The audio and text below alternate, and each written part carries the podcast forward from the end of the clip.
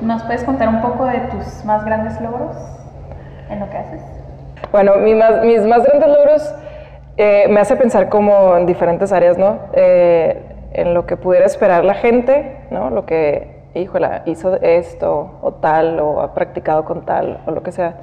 Pero creo que uno de mis más grandes logros durante toda la práctica de yoga, eh, desde que entré, ha sido el encontrarme conmigo. El encontrar mi esencia y seguir buscando y luchando por esta esencia. Eh, más que estudios, es como todo lo que me ha llevado para ser lo que soy y estar donde estoy. Entonces, ¿quién es Angie? soy tratando también de definirme y poder salirme un poco de mí para verme, ¿no? Cómo estoy allá afuera, cómo me muevo con los demás o cómo soy conmigo, con mi hija. Me definiría como una persona en definición constante, ¿no? En cambio constante. No podría decirte soy tal y cual, porque puede que mañana sea distinta, ¿no? Entonces es reconocerme y aceptarme en ese cambio y en esa definición constante que creo que es parte también de mi práctica, ¿no? Como cada día en la práctica somos distintos. Entonces, así soy.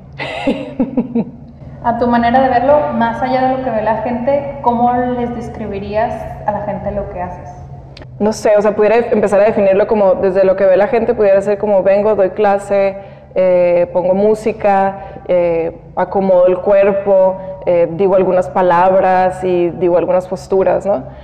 Pero más allá de hacer esta parte física, trato de sembrar o de regar todas las semillas positivas que hay en los demás para que puedan seguir floreciendo fuera de que su práctica no se quede nada más en el tapete desde una parte física, sino que pueda contagiar y contaminar a los demás o inspirar, bueno, contaminar desde una parte sana, ¿no?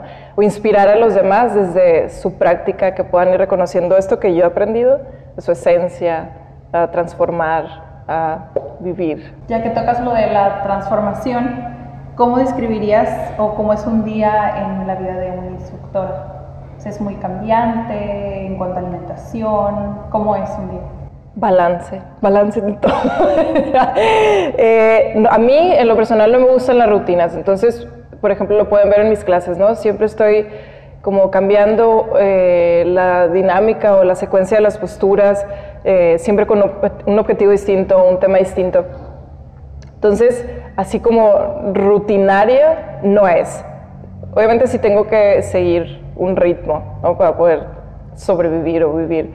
Entonces, un día normal, pues es dar clase, eh, mi alimentación cambia también, creo que es parte de mi balance mi balance y lo comento a veces cuando salgo de clase, es como, se me antoja algo súper grasoso, ¿no? Eh, o, híjole, tengo un chorro de ganas de verduras al vapor. Entonces, es parte de mi balance, unas papitas con chile, ¿no?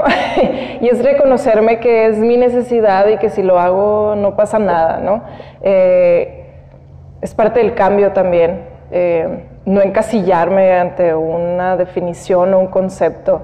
Y así como lo hago conmigo, me ayuda a poder aceptar la parte cambiante del otro, ¿no? No es nada más yo. En cuanto al balance, porque me mencionaste que tienes una hija, eh, ¿cómo llevas ese balance? Como en tu vida de instructora, en tu vida de mamá, ¿cómo es ese balance? El practicar yoga, como lo dije hace rato, que la práctica es, bueno, no lo dije así, no, pero la práctica de yoga es el reflejo de cómo vives tu vida allá afuera, ¿no?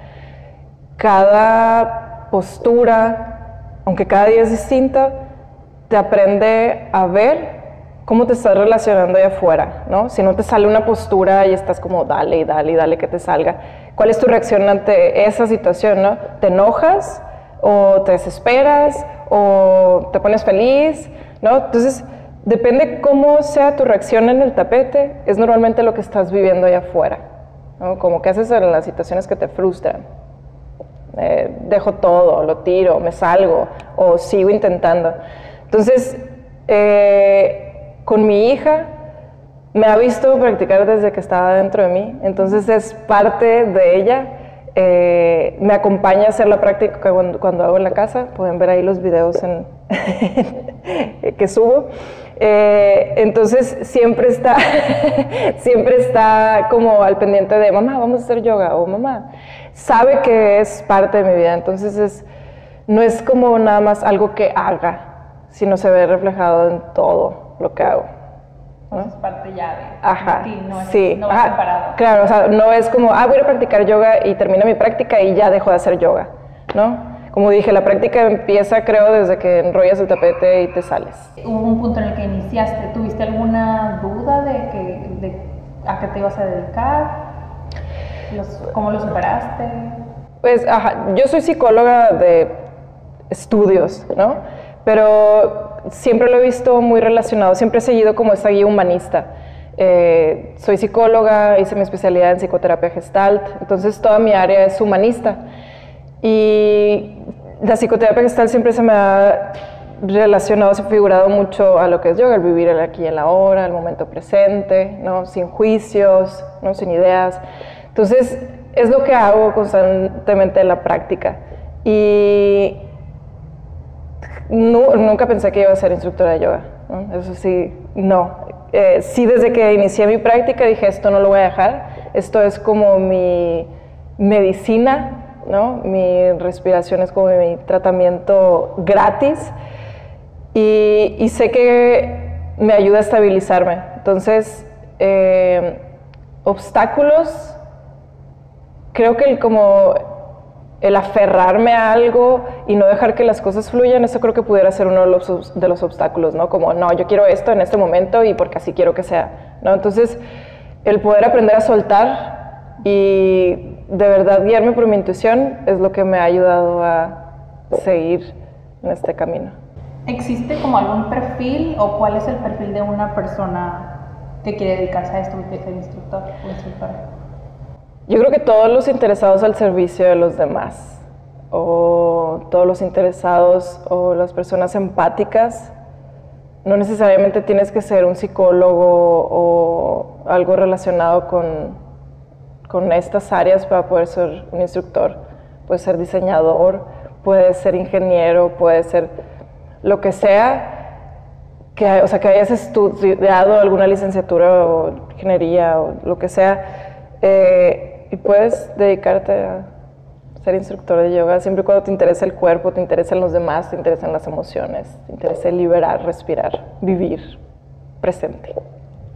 ¿Y en tus inicios tuviste obstáculos o cuáles fueron tus mayores obstáculos? En tus inicios? En mis inicios. Cuando empecé a practicar yoga, esto, si lo ve mi mamá, me va a regañar, pero... no, ya se lo he dicho y ya hemos platicado eso, pero recién empecé a practicar, en mis primeras prácticas, mi mamá no me dejaba eh, practicar porque fue hace muchos años y no había como tanta información o había creencias distintas y pensaba que me iban a transformar o algo así. Y algo que ya se lo acabo de decir o lo acabo de escribir y lo leyeron, eh, pues sí me transformó yoga, sí me transformó y sí me cambió, ¿no? De una mejor manera, ser una mejor persona, ser una persona mucho más consciente. Entonces, obstáculos, creo que cuando tu camino es ese, se van a ir presentando y es tener los ojos y el corazón abierto para estar atento y atento a esos mensajes que están para ti. Si tuvieras que elegir, ¿cuál ha sido tu mejor experiencia? Mi mejor experiencia, yo creo que el trabajo de yoga en la cárcel. Ese ha sido una de las experiencias más satisfactorias, llenadoras de espíritu, de servicio, de aprender mucho más de los demás de lo que yo pudiera llegar a enseñar. Que eso me pasa en todas las prácticas, ¿no? Pero ese es como más significativo ya con esta idea como de, ah, pues me gusta el yoga o me llama el yoga o quisiera ser instructor, ¿cuál crees que es la mejor manera como de iniciar? Empezar a practicar. Eh, creo que la mejor manera es empezar a practicar, conocer diferentes instructores, conocer diferentes estilos, eh, lugares, pero practicar, practicar. Por ahí dicen que el yoga no es para flojos, entonces practicar. Eh, ¿Qué le recomendarías a la gente o a las personas que no tienen idea de qué dedicarse o que se sientan obligadas a hacer algo que no les gusta hacer?